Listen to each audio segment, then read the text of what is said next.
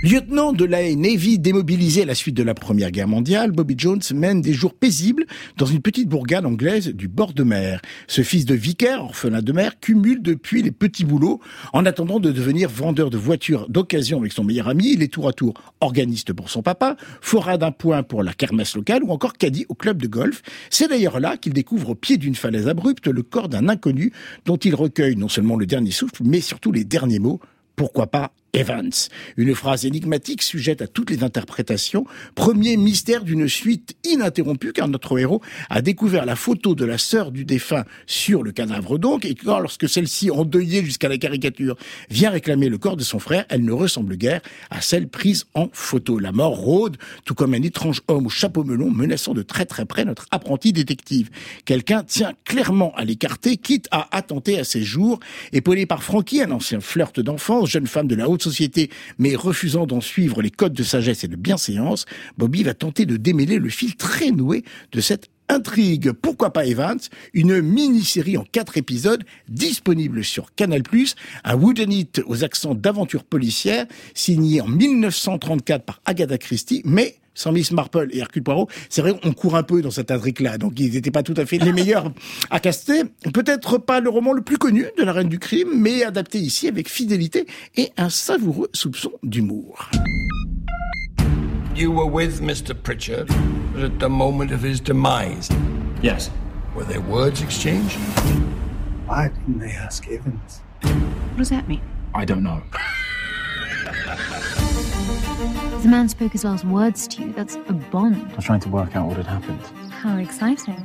I wish you luck.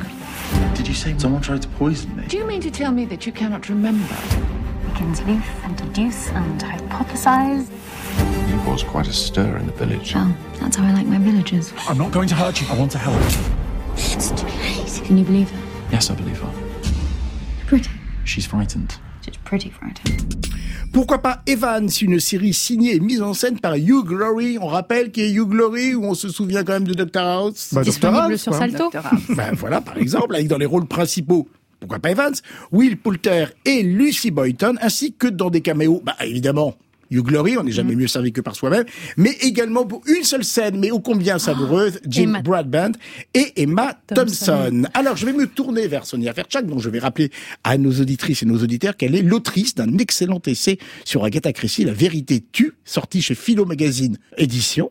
Et vous vous intéressez à la manière où derrière le whodunit, la mécanique de suspense chère à Agatha Christie, ce qui vous a intéressé, c'est en fait que euh, bah, rien n'est mieux pour se tuer qu'une bonne famille, en fait. Voilà. Une bonne famille. Voilà, une bonne famille. Alors je vous laisse la parole, évidemment, vous avez une petite légitimité supplémentaire pour commencer à parler de pourquoi pas Evans.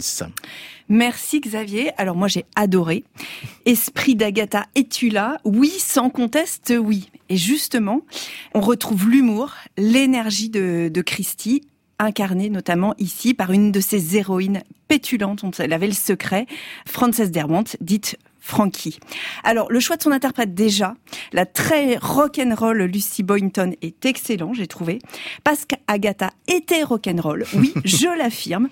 Et Ça ne elle voit a... pas spontanément sur les photos. Hein, Eh ben non, Elle faisait partie des Sex Pistols, non mais elle avait ce truc pour brosser des jeunes femmes libres pour leur époque et libres pour 2022, des filles tout simplement indépendantes. Et certes, Lady Frances est une aristo richissime, il n'empêche. Bien que le roman ait été publié, vous l'avez dit Xavier, dans les années 30, Hugh Glory n'a pas eu à forcer le trait.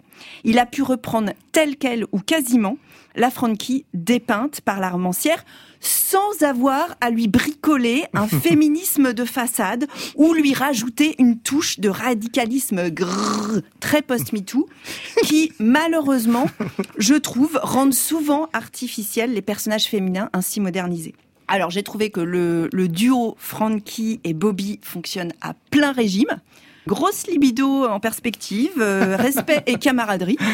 Alors j'ai adoré euh, la scène où Frankie demande à Bobby en combien de temps il pourrait se faire pousser la moustache? et quand il répond euh, quelques semaines, Frankie euh, observe agacé. Même pour moi, ça irait plus vite.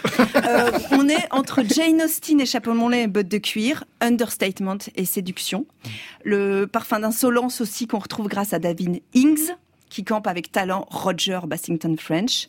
Et les formats de, de quatre épisodes me semblent bons, qui permet une bonne fidélité au roman. Vous l'avez dit, peut-être si je voulais vraiment chipoter, je dirais que je regrette que la série tire davantage vers l'action que vers le woodonite.